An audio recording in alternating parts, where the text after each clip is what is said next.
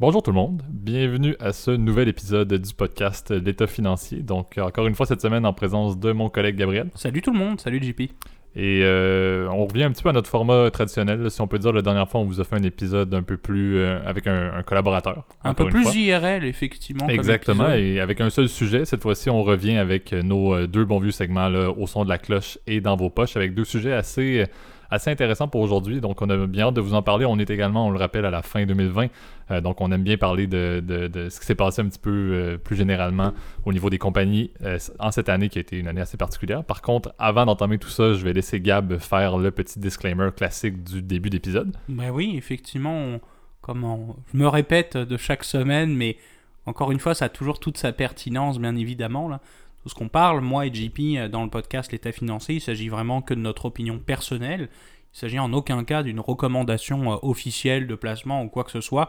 Donc, on vous invite toujours à prendre contact avec une personne qualifiée et une personne, comment dire, qui est autorisée à effectuer des recommandations pour votre profil particulier. Euh, j'en profite, je vous remercie aussi pour les, les, retours que vous avez faits sur le, sur le dernier épisode. c'est vrai qu'on vous avait vu, c'était un format un peu plus particulier, là, c'est vrai. Euh, mais on est, on est bien content de vos retours. Puis vous voyez, on revient vers un format, euh, pour le coup, encore une fois, à chaque semaine. On n'a pas fait un break d'une semaine, donc euh, bon, on va pouvoir recommencer, entre guillemets, les épisodes hebdomadaires. Alors je pense que JP, on, peut, on est prêt pour pouvoir lancer le, premier segment au son de la cloche. Exactement. Parfait. Donc, euh, cette semaine, dans Au son de la cloche, euh, c'est, et ça, vous allez vous en souvenir probablement dans les épisodes passés, on fait euh, un épisode assez spécifique sur une compagnie. On avait fait Amazon dans les dernières semaines. Euh, on vous refait euh, cette semaine sur une compagnie qui a aussi une bonne renommée et eu aussi une très bonne performance en 2020. Et aussi une compagnie qui m'est, chère dans mon cœur pour, pour quelques mentions dans des épisodes passés. On l'a dit, effectivement. Absolument. Donc, on veut vous parler de Tesla aujourd'hui, encore une fois. pas nécessairement axé sur Musk en tant que tel, mais vraiment sur la compagnie et sur sa, performance. On va vous faire un, espèce de petit portrait global un peu financier, mais aussi un peu de de, la compagnie en général sur, ce sur ses opérations. Donc un peu un, mix analyse financière et d'opération de la compagnie Tesla, qui, on peut le dire, a eu quand même un, gros virage dans l'année 2020 par rapport à ses années précédentes. Euh, pour vous faire ça simple, pour ceux qui ne connaissent pas Tesla, ça m'étonnerait, mais c'est la bonne vieille compagnie. Ah, moi, je ne connais pas euh, GP. Euh, Effectivement, mais c'est la, compagnie, encore une fois, qui, qui, si on peut dire, devient un peu le porte-étendard des véhicules électriques à l'échelle mondiale maintenant. Donc, donc, une gamme de véhicules électriques assez large, là, qu'on va parler un petit peu plus tard également, mais c'est aussi une compagnie qui a eu une, histoire assez intéressante au niveau financier parce que ça fait quand même quelques années qu'elle existe. Euh, bien entendu, Elon Musk a été, euh, été une, figure assez importante et, l'est toujours en tant que CEO de la compagnie. Euh, mais on rappellera que ça n'a pas été un, parfait bonheur ou, si on peut dire, la création classique d'une compagnie automobile comme le, sont les Toyota, etc. de ce monde. Ça a été quand même assez compliqué au niveau de sa, sa création parce que, comme on l'a dit, il y avait quand même des coûts assez élevés liés à cette compagnie-là à la base. Et euh, la, la, petite anecdote, on le rappelle, c'est Tesla a failli faire faillite il y a quelques années euh, si c'était pas de, de, Musk qui profitait euh, de qui écrivait des chèques. Qui écrivait des chèques, en fait, qui profitait un petit peu de sa, de sa performance dans PayPal, etc., de sa, vente de parts dans ces compagnies-là, ben dans le but de réinvestir drastiquement dans Tesla. et c'est ce qui si on peut dire, c'est ce qui nous permet aujourd'hui de justement analyser un peu plus la compagnie. Oui, ben, c'est sûr qu'effectivement, comme JP, tu l'as bien mentionné, Elon Musk, c'est pas un inconnu, hein, dans la euh, dans, sur la Silicon Valley. Là. À l'origine, c'est vrai qu'il a bâti sa fortune non pas avec Tesla, là. ça c'est une erreur. Il a battu sa fortune à l'origine effectivement parce qu'il était euh, cofondateur en fait de PayPal qui est le... et de Zip également si je me trompe pas à la base qui avait été acheté par PayPal par la suite où il, y avait, bah il, y avait, une particularité mais la première compagnie si je me trompe pas le, concept était de Zip.com quelque chose de même. Vous, vous lirez là-dessus mais il y avait il y avait une petite compagnie initiale qui avait fait aussi un bon un bon retour pour moi. Bah, c'était probablement durant la fameuse bulle hein, de la, qu'on on avait dédié un épisode justement spécial là-dessus. Euh, PayPal c'est sûr qu'à l'origine c'est né effectivement là les c'est le, système de paiement électronique là que vous connaissez tous là, mais euh, c'est vrai qu'à l'époque c'était intégré avec eBay, ils se sont fait racheter, enfin après ils se sont fait reséparer. Il a fait beaucoup d'argent avec ça, puis depuis effectivement euh, il investit dans toutes sortes de projets. Vous avez entendu parler bien évidemment de Tesla, mais aussi le, le fameux SpaceX que tu adores, JP. Là, tu, tu m'en parles souvent là, quand il y a les, les, décalages. Moi, je dois t'avouer, je suis un peu euh, largué, même si jeune, j'aime bien ça, l'astronomie. Enfin bref.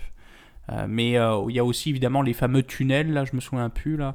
euh, les, La, The Boring Company. The Boring Company, qui est probablement la compagnie justement la plus incroyable, ou avec, C'est intéressant, c'est intéressant. avec le fameux lance-flamme, et puis l'hyperloop évidemment, là, les, fameux hyperloop, enfin bref. Je- Musk est un peu, entre guillemets, je pense, un, un espèce de génie créateur, là, ça, fait, ça fait un peu divin, là, comme... Ouais, mais c'est le, même, expression. c'est le même que je le mentionne souvent en disant c'est un CEO qui, je crois pertinemment, puis ça je l'avais déjà dit presque mot pour mot, mais qui va vraiment amener une différence dans son mandat. Quand il va prendre sa retraite là, à la fin de, de, de, de, de tout son mandat, on pourrait dire qu'Elon Musk a vraiment amené un grand changement dans plusieurs industries et principalement l'industrie automobile. Je crois que c'est là qu'on a le plus grand changement, puis c'est un, peu ça qu'on voulait vous parler aujourd'hui. Pourquoi est-ce qu'on parle de Tesla aujourd'hui? Gab, tu pourras dire les chiffres un peu plus, mais Tesla maintenant, est, en termes de, de valorisation boursière, est la compagnie automobile la plus valorisée au monde Effectivement. dépassant Toyota cette année, on le rappellera. C'est aussi une compagnie qui, cette année, a réussi à, à- à combler quelques trimestres de suite là, pour la première fois avec des, avec des résultats positifs en étant profitable. Et qu'est-ce que ça implique, ça? Euh, Gab va vous en parler également sous peu. Donc, c'est une compagnie qui vient de loin, mais qui, avec le grand changement qu'elle apporte au niveau de la, de la construction ou de la, de la- de la vente ou de la, la fabrication automobile, en fait, euh, a, a une grosse valorisation boursière et vraiment une bonne renommée à cause de ça au niveau des bourses. Oui, c'est, oui, la folie. Puis je dois avouer, ça a été une année euh, vraiment particulière, c'est vrai, pour, pour Tesla. C'est sûr que les chiffres qu'on va vous parler aujourd'hui ont été ajustés parce que vous le savez, Tesla a eu un stock split. hein. Depuis en- au mois de septembre, on en avait parlé. D'ailleurs, on avait fait une, une coquille, je me souviens, euh, à ce moment-là. Donc il y a un stock split, on le rappelle, c'est que on- une action est devenue cinq actions de Tesla. Ça permettait que, que l'action coûte pas trop cher, entre guillemets, Absolument. pour que plein, des gens l'achètent, entre guillemets, pour pour un montant pas non plus énorme. C'est un peu le, le but, c'est l'idée, c'est de créer de la- un peu plus de liquidité sur l'action. Euh, voilà, mais l'idée, bon, euh, fondamentalement, tous les chiffres qu'on va vous donner, évidemment, reflètent le fait qu'on a, divi- on a divisé par 5, du coup, le, le prix de l'action, etc.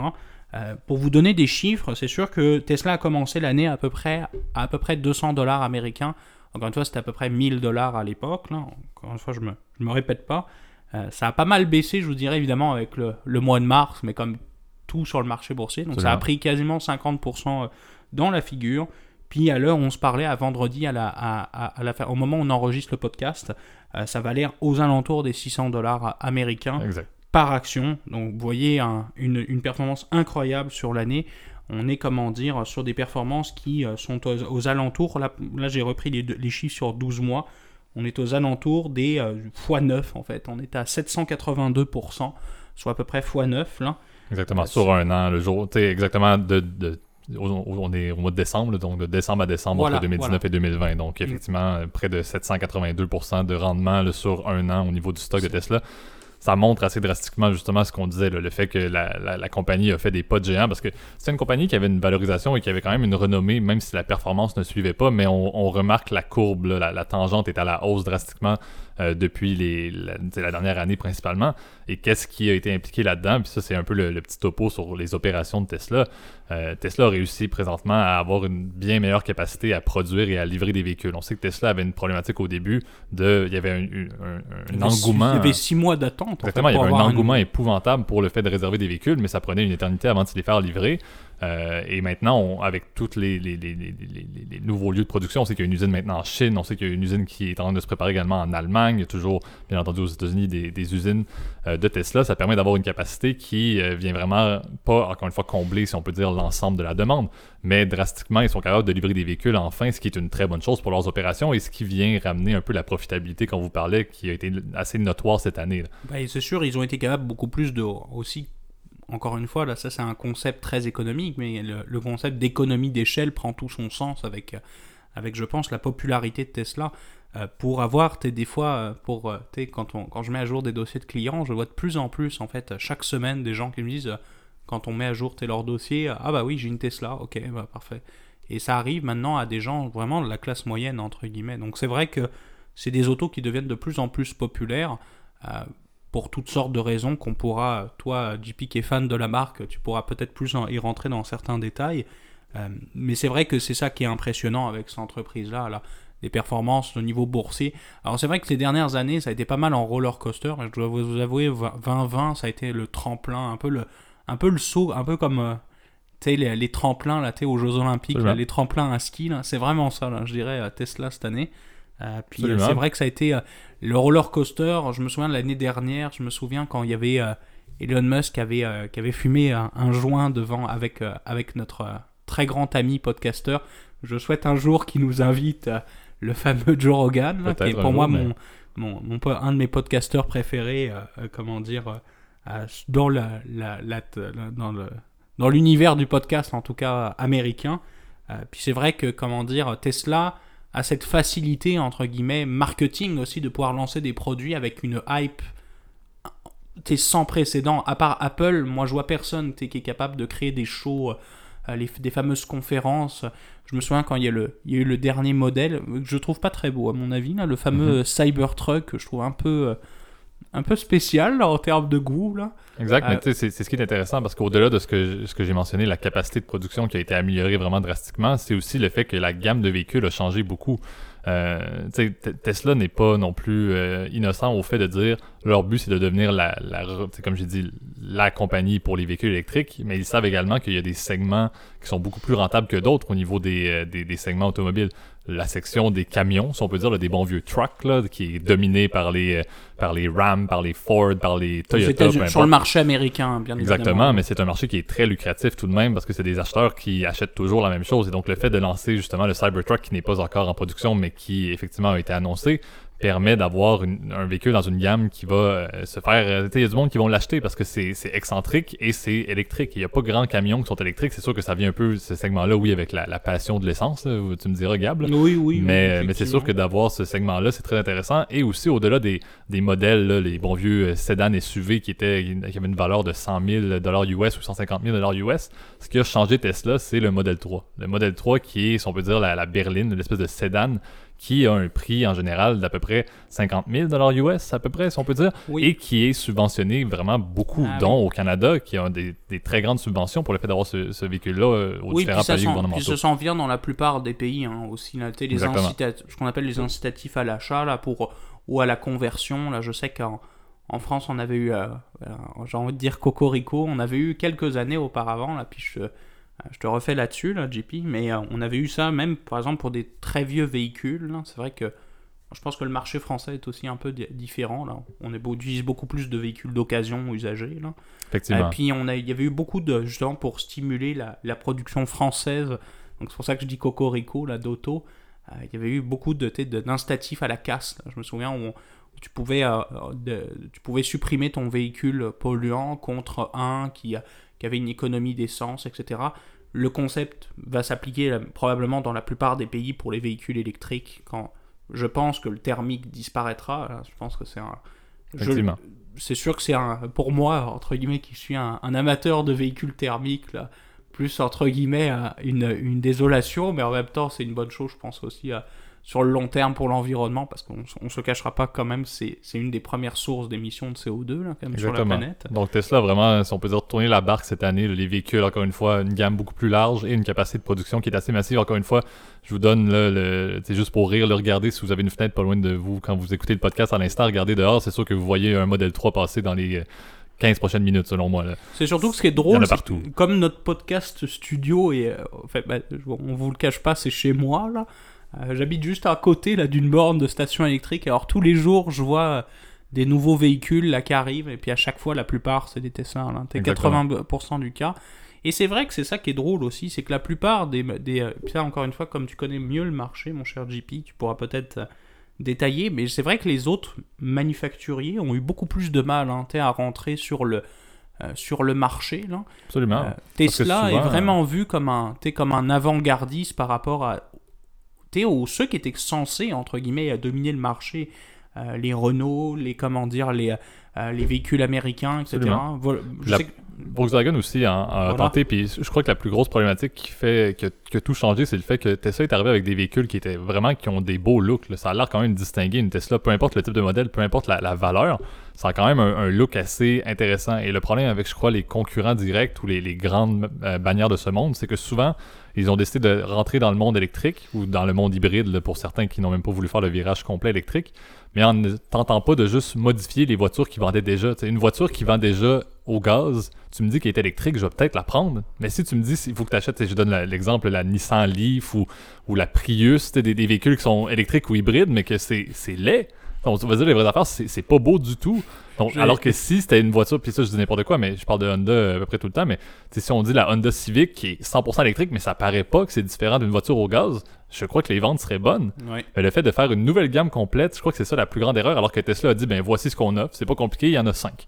Vous choisissez, il y a le, le- le semi, là, l'espèce de truck euh, électrique, là, que ça c'est une autre affaire complètement là, pour les vannes, là, mais bon, ça c'est une autre affaire, là, mais Ouais. en termes de véhicules, il y en a à peu, à peu près cinq, vous choisissez, puis c'est pas plus compliqué, Ouais, il y a puis il y aura- beaucoup il y a de- pas de dérivés. là. Ouais, après, il y a beaucoup d'options, etc. Puis c'est vrai que la force de Tesla aussi, c'est qu'ils ont fait aussi des véhicules intelligents avec des mises à jour, etc. Beaucoup de, Absolument. des options qui sont un peu fancy. Là. Je me souviens quand il y avait eu le, bah, le fameux autopilote, là, c'est sûr que ça avait euh, fait couler beaucoup d'encre, mais je trouve que t'es, technologiquement, c'est, génial. T'es sur, je vois bien ça, tu es sur l'autoroute, etc. Euh, alors c'est vrai que c'est ça qui est, qui est assez incroyable avec, euh, avec Tesla, cette capacité aussi de euh, changer le monde, etc. Et c'est ça, et je trouve que ton anecdote que tu, m'as, que tu nous as dit il y a quelques secondes était très drôle là, sur les autres... euh, sur les autres, comment dire, les autres marques, Mhm. puisque là, il y a, je pense qu'il y a 2-3 semaines, Oh, là, tu te Dieu. souviens, on était allé, euh, c'était férié ce jour-là, puis euh, là encore une fois, on, part un peu plus sur un segment IRL. On va, on, est en, en balade, puis j'étais avec JP qui était avec moi, là, puis on dit ah bah tiens, il y a des, y a- on va chez Hyundai, qui est, est mon concessionnaire, puis j'ai ah bah tiens, on irait bien voir le showroom, etc. Et euh, on arrive, et puis c'est vrai que on regarde le véhicule électrique. Moi, je l'ai trouvé sympa, là, mais euh, JP, t'as- je me souviens la tête que tu faisais. C'était Ah pas oui, mais beau encore à une voir. fois, c'est ça qui est triste, c'est que c'est- on voit la distinction entre un véhicule régulier Et- et un véhicule électrique. Et puis. Hyundai est une compagnie qui vend beaucoup de véhicules au gaz. Pourquoi est-ce que vous faites pas juste transformer votre véhicule au gaz pour du électrique? Alors qu'on le sait, puis ça c'est ce qui c'est ce qui me rend fou avec les, les compétiteurs de Tesla, c'est ça prend moins de place techniquement. là. On a besoin de tellement moins de parties dans un véhicule quand c'est du électrique par rapport à du gaz que je ne comprends pas pourquoi ils peuvent pas juste dire ben on a le même en bon anglais le même frame de voiture là, le, le même la même ensemble de voitures mais on a besoin de moins de composantes pourquoi est-ce qu'on peut pas juste réfléchir à comment est-ce qu'on peut mettre ça dans la- la- les mêmes voitures qui vendent plutôt que sortir des, des voitures qui sont absolument horribles Bah, à à mon part, avis? Part- notamment, là, je sais plus comment elle s'appelait, la, la Hyundai qu'on qu'on a finalement La pas Ioniq. la Ioniq qu'on a finalement pas essayé. Je, je vous fais, je vous fais du, euh, du poids là-dessus. Euh, mais c'est ça. Alors c'est vrai que bon, si on peut- revient plus aux chiffres financiers, effectivement, En fait, ce, que tu pourrais parler, en fait, c'est ce qui s'en vient au mois de décembre. Ça a été euh, annoncé que Tesla va enfin faire une entrée assez, assez euh, ah oui, importante. oui, oui, oui, vrai. n'a pas encore parlé. On, on avait fait un point là-dessus brièvement là, quand on, on avait dit que ça n'avait pas eu lieu finalement dans les derniers mois. On, avait fait, on en avait parlé dans un podcast. Oui. Euh, mais là, en fait, ça s'est confirmé. Donc, qu'est-ce qui, qu'est-ce qui est arrivé La officiellement? Tesla va rentrer officiellement dans le S&P 500, alors que on pourrait se dire, ben mon Dieu, c'est déjà les, parmi les 500 plus grandes capitalisations. Sauf qu'elle ne respectait pas les critères de rentrer dans le S&P, c'est qu'il faut qu'avoir au minimum 4 trimestres consécutifs, euh, comment dire, 4 premiers trimestres consécutifs avec, des, avec un bilan financier positif. En fait, en gros, des résultats par, un résultat par action Exactement, positif. ne pas avoir de perte au final dans leurs Voilà. opérations. Donc, euh, donc effectivement, euh, c'est ce qui est intéressant. Puis ça, c'est l'anecdote qu'on a également vue, c'est que Tesla va rentrer dans le, le top 500, là, le S&P 500 euh, sur la bourse de New York et va devancer, va tomber septième devant euh, Berkshire Hathaway, devant, on avait dit Walmart, devant, euh, on, on- en passe, là, devant Johnson Visa. Johnson et Visa. que Exactement, noté. JP Morgan également dans le domaine bancaire. Donc, donc Vous Tesla fait un, un pas de géant en rentrant. tu passes de la tu passes de alors évidemment ils étaient déjà entre guillemets parmi les plus grosses market cap mais c'est qu'ils n'étaient pas comptés dans l'index donc c'est sûr que de l'autre côté évidemment bah il y a quelqu'un entre guillemets une entreprise qui en- en- qui va sortir de l'index pour compenser ça là bien évidemment Exactement. Puis ça a noté encore une fois, ça c'est juste une petite parenthèse, puis on, on en fera, on en parlera peut-être plus à un certain point, mais ça va avoir un impact sur le secteur des ETF, parce qu'on va se dire les vraies affaires, il y a plusieurs ETF, donc des, des euh, fonds négociés en bourse qui répliquent le S&P 500, qui Oui. vont maintenant suivre la performance de Tesla, là, ce qui est assez intéressant, ou peut-être pas, dépendamment de la spéculation. Là, on va pas tomber dans les détails. Est-ce que c'est, est-ce Mhm. que c'est, euh, est-ce que c'est évalué beaucoup trop élevé ou c'est, est-ce que c'est overvalued ou undervalued? On va pas embarquer là-dedans. là. Bah, c'est ça, surtout que Tesla, après on va pas se le cacher quand même que c'est un stock qui est très cher. hein. Euh. Euh, c'est un stock qui, comment dire, a, a des, des multiples. Ça, c'est. Là, on a une conversation très, comment dire, analyse financière, évidemment, qui est, qui est peut-être un peu plus difficile pour, pour certains auditeurs, on s'en excuse. Les multiples, c'est qu'en gros, combien de fois l'entreprise vaut ses bénéfices? Et souvent, c'est des modèles qui sont utilisés par les analyses de savoir est-ce que ce- cette action-là, elle est sûre ou sous-évaluée? Ben là, on, Tesla, il est bien au-dessus, évidemment, de, de, la moyenne du marché, qui est d'environ 30 fois. Souvent, on, on, dit souvent 30 fois, c'est, comment dire, c'est une bonne façon. Évidemment, Tesla est bien au-dessus, évidemment, de, du 30 fois. C'est un, peu, un peu ça la particularité de Tesla, puis c'est peut-être un peu ça qui va aussi mettre le fin à ce segment-là, parce que je crois qu'on pourrait parler de Tesla pendant à peu près 6 heures, mais ça sera un podcast un, peu long, là, je, je, vous l'accorde. Mais Tesla reste une compagnie qui, encore une fois, a tellement de renommée et d'intérêt pour les investisseurs que c'est à se questionner est-ce que la, coquille Tesla est tellement bien vue alors que le monde n'analyse pas, la majorité des investisseurs ne vont peut-être pas analyser c'est quoi les opérations, c'est quoi le output réel de Tesla en tant que compagnie automobile. On l'a dit, c'est ça vaut beaucoup plus que Toyota qui était le, second, si on peut dire, en termes de, capitalisation boursière mondiale. Puis Toyota font combien de, véhicules euh, par employé? Tu avais la statistique, je me trompe pas. Oui, c'est ça, j'ai trouvé sympa. On a trouvé avant de. En, off, on avait trouvé ça comme, comme ça chic et je trouvais ça très intéressant. Euh, c'était sur le site de du Nasdaq, là, je crois. Euh, Tesla fait, comment dire, par employé, environ 9 véhicules par employé.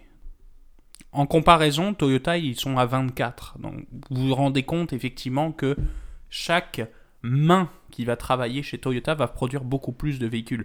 C'est sûr que le segment de marché, encore une fois, n'est pas le même, puisque les Toyota, c'est des voitures qui sont vendues partout dans le monde, etc., même à des marchés émergents. Euh, Toyota, euh, en, tout cas Tesla, c'est sûr que c'est une voiture quand même un peu moins abordable, on va pas se le cacher. Autre statistique que j'avais trouvé intéressant, ça encore une fois c'est un peu plus, c'est des ratios un peu plus financiers, donc vous m'en excuserez, ce qu'on appelle la rotation des actifs. La rotation des actifs, je vais y aller très simplement, c'est le nombre de ventes que va générer un dollar d'actifs. Donc en gros, par comment dire dollar que vous investissez dans une boîte, combien de fois je vais être capable de faire de ventes? On est à 1.9 chez Tesla contre 2.7 entre guillemets euh, euh, chez Toyota.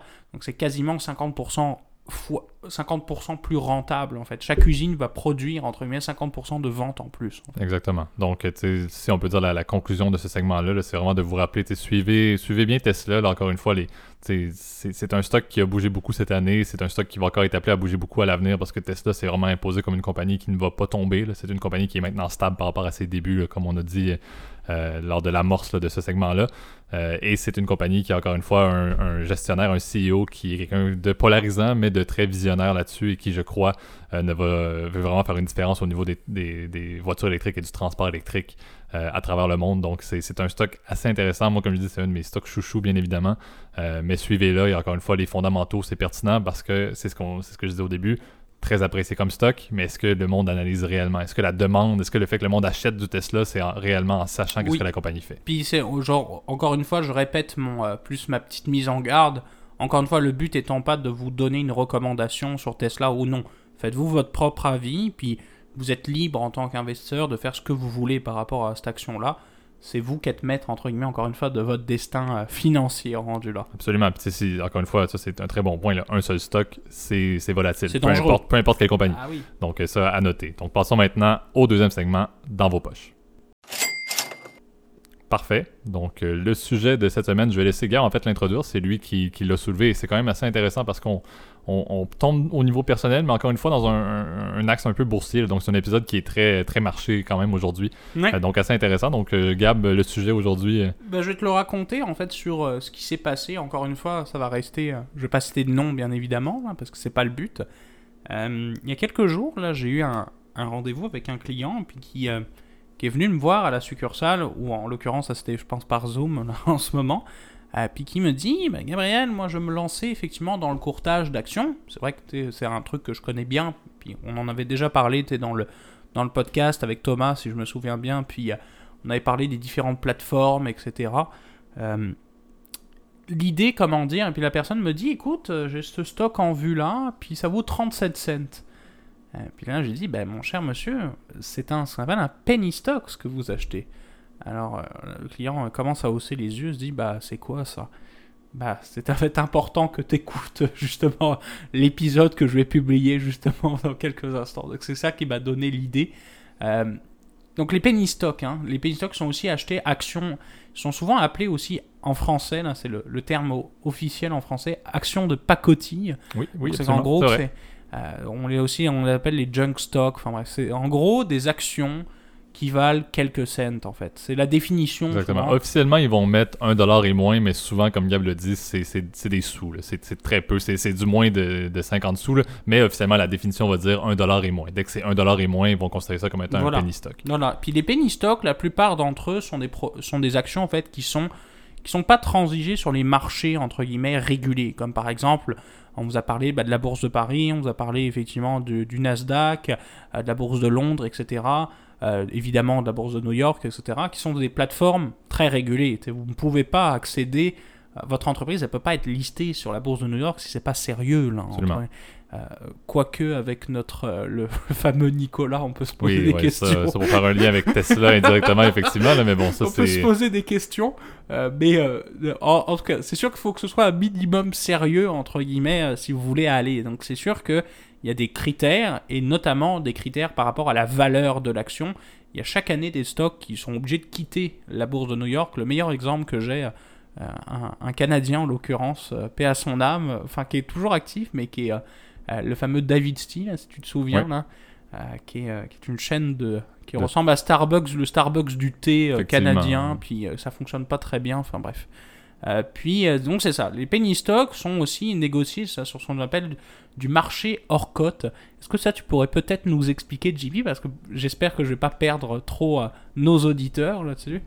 Parce que c'est ben, ça, c'est un, un point intéressant parce que, encore une fois, et, ce que tu dis des, marchés hors cote, moi, ce que j'aime définir le marché hors cote, c'est en relançant un autre terme, c'est le, le- le terme illiquidité point d'interrogation. Dans le sens où, dès qu'on est dans du hors cote, ça le dit, c'est pas, pas une cotation régulière et ça va souvent être aussi axé sur le fait que vous n'allez pas nécessairement avoir de la facilité de transaction parce que sais, on se dit les vraies affaires. Là, un penny stock, là, on va pas mettre 10 dollars. Si on met 10 dollars dedans, là, on n'a pas deux shares. là. On n'a pas deux actions si on met 10 dollars Mm. dans un penny stock. Ouais. En général, on se ramasse. Avec des milliers d'actions. Exactement. On a 40 000 actions et puis euh, du jour au lendemain, ça prend 15 sous et puis euh, on, on vient soudainement de faire un rendement de- exponentiel de, du 300%. là.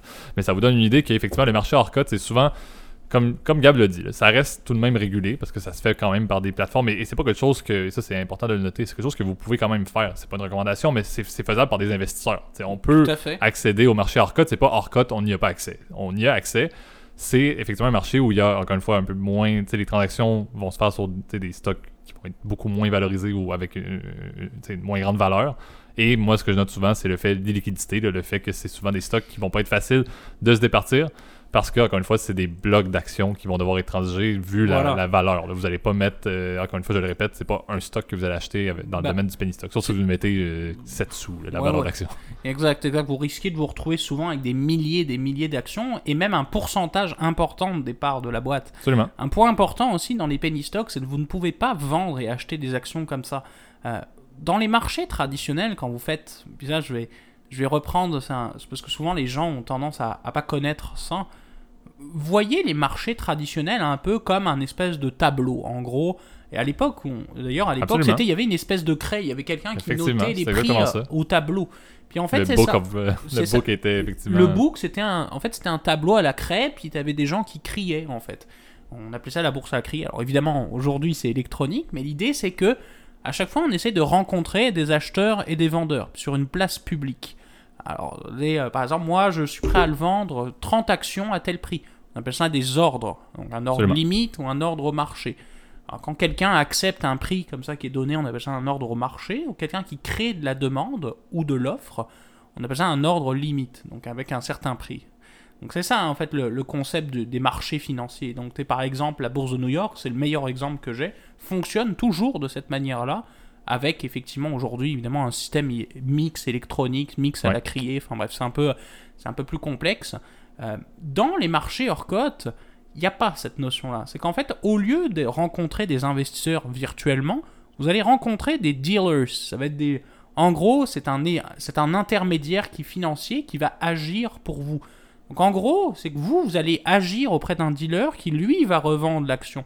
Donc c'est pas un marché en gros où vous, vous allez acheter l'action directement. Encore une fois, vous allez passer par un dealer qui lui va s'échanger entre dealers ces actions-là.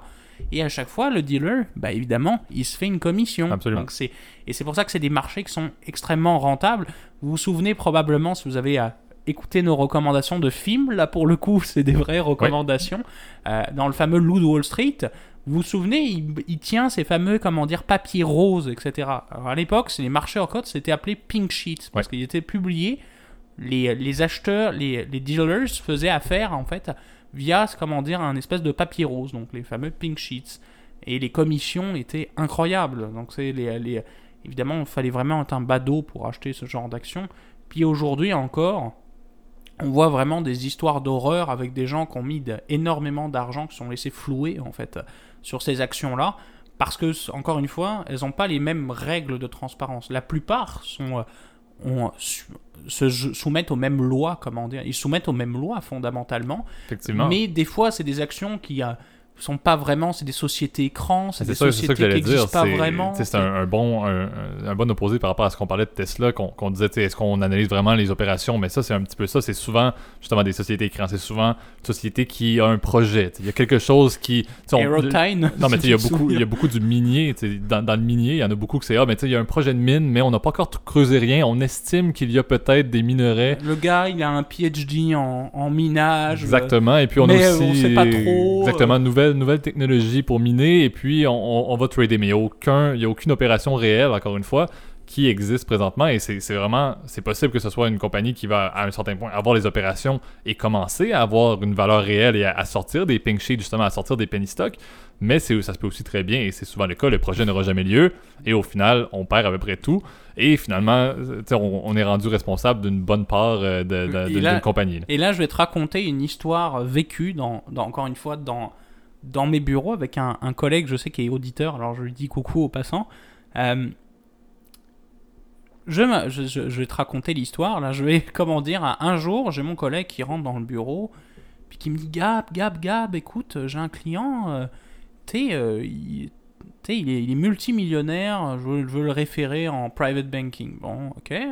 Je dis, ah bah c'est cool, j'étais content pour lui, parce que vous le savez évidemment, les références quand, quand on est conseillé, c'est, ça fait partie du travail, bien évidemment. Euh, puis là, bon, on arrive, etc. Puis il me dit, ah oui, mais il a quoi comme action? Il me dit, il a du euh, Selectcom. Ah. Donc moi, je commence à, à hausser les yeux, je dis, ah bah je connais pas, etc. Il me dit, ouais, regarde le prix, ça vaut euh, 22 cents. Euh, puis euh, il les a achetés à 10 cents. Je dis, ok, bon, il- laisse-moi regarder. Alors je regarde un peu la compagnie, je vais sur le site, euh, comment dire, euh, évidemment sur la, la- la- la- le site de la SEC, la Securities and Exchange Commission, pour avoir tous les documents légaux de la boîte, les rapports annuels, etc. Euh, puis là, il me dit, au passant, mon ami, il a mis combien dans, dans, dans cette action-là? Il a mis euh, 15 000 dollars. Ouh Je regarde rapidement, puis je regarde le bilan financier.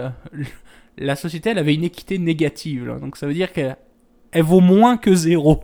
Donc euh, évidemment, là, c'était, j'ai bien rigolé. Là, je dis bon, bah non, mon ami, ça vaut zéro ce qu'il possède là. C'est que c'est, il, s'est fait flouer. Il me dit oui, mais ça vaut 22 cents sur les marchés. Oui, mais euh, si je calcule le nombre d'actions qu'il a, parce qu'il l'a, il l'a indiqué, il, avait, il lui avait une, un- un- comme une copie du certificat d'action. Ton ami il possède 47% des parts de cette entreprise-là, mais qui vaut zéro. En fait, il possède 0 dollar. Donc Exactement, il a tout perdu. très. Puis ça, c'est un, un bon concept parce que tu amènes vers le, le terme, c'est de la spéculation. Énormément. Est-ce que cette personne-là aurait pu se départir d'une une part de son bloc de 47% d'actions qu'il détenait? Peut-être, mais c'est si quelqu'un était assez, entre guillemets, fou là, pour dire, ben sans analyser, je vais essayer de faire de la spéculation à mon tour, puis je trouve ça intéressant d'acheter ça à 22, ce qui était à, à- à 22 sous. C'est surtout, posez-vous la question, connaissez-vous cette entreprise-là avant d'investir? Euh, Moi, c'est les coms, ça m'a pas pris 30 secondes. C'est moi, je, des opérateurs téléphoniques américains, il y a AT&T, Verizon, euh, Sprint, etc., euh, des gros noms. Mais tu quand j'ai entendu le nom, je dis, bah non, ça me dit rien. Et ça, c'est pas un bon signe, là. C'est-à-dire, il faut quand même se poser des questions. Et c'est pour ça que moi, je voulais vous mettre en garde aujourd'hui. Tu du PGP, étant donné qu'on on, travaille, entre guillemets, sur les marchés, nous deux, c'était de vous mettre en garde, vous faire une grosse mise en garde par rapport à ces actions-là. Euh, je mettrais d'autant plus de vigilance dans ces actions-là avant de mettre des montants importants. Ça devrait jamais être des fractions importantes de votre portefeuille. t'sais. Absolument. Non, ça tout à fait, parce qu'encore une fois, on le répète, puis on, parlait souvent de risque. on a parlé de différents aspects de, de formes de transactions qui pouvaient impliquer du risque. On avait parlé de l'effet de levier. Euh, mais ça, on, le mentionne, si, si vous achetez, ça vaut 3 cents. Dès que ça vaut 4 cents, vous avez fait une très belle croissance. Mais si ça tombe à 2 cents, ça va très mal, votre affaire. Et donc, euh, c'est un peu ça la, la particularité, c'est de dire littéralement chaque incrément de sous fait changer votre portefeuille Ah bah du oui. tout au Ah tout. bah oui, oui. Et encore une fois, on l'a dit, ça ne tient en général à pas grand chose, ce genre de compagnie-là, dans le sens où ça se peut qu'il y ait un développement qui aille super bien et que là, soudainement, ça parte, ou bien ça se peut que, on, on parle du mini, on parle des, des pharma également. Euh, leur brevet de quelque chose qui pouvait fonctionner, leur projet, ils ont lancé un brevet initial, c'est annulé, ils décident de, de, de- de fermer business et puis merci, bonsoir, c'est terminé. là. Puis le bid ask spread aussi est terrible. hein.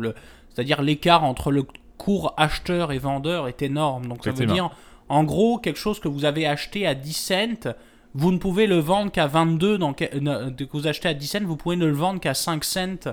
Le fait même des- devant exercer la, les- d'avoir acheté votre, votre, votre action, ce qui n'est pas le cas dans les marchés traditionnels, la plupart du temps, justement, il y a une création de liquidité qui se fait. On va Exactement. pas rentrer dans les détails parce que c'est même complexe, on appelle du market making, Ouais.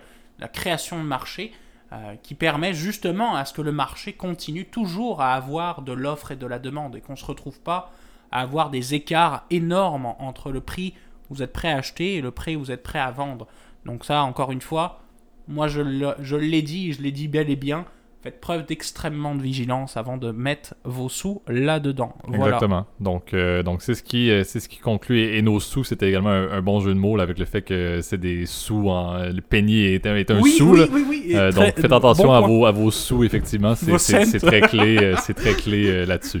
Euh, donc euh, c'est ce qui conclut effectivement déjà notre, euh, notre épisode du podcast L'État financier. Donc on espère que vous avez apprécié.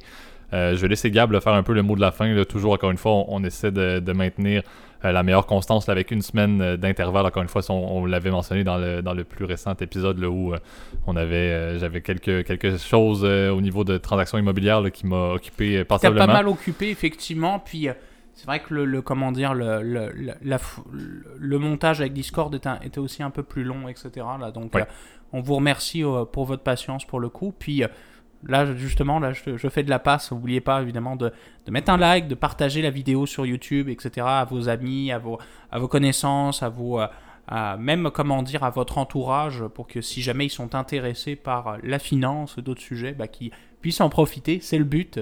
Toujours une fois, c'est d'afforger, d'affûter votre, votre esprit critique puis votre connaissance de base es plus, un peu plus avancé. Euh, puis euh, n'hésitez pas, donc on est tout, surtout évidemment sur toutes les plateformes de podcast. Exactement. Voilà. Donc bonne semaine à tous. Bonne semaine, salut.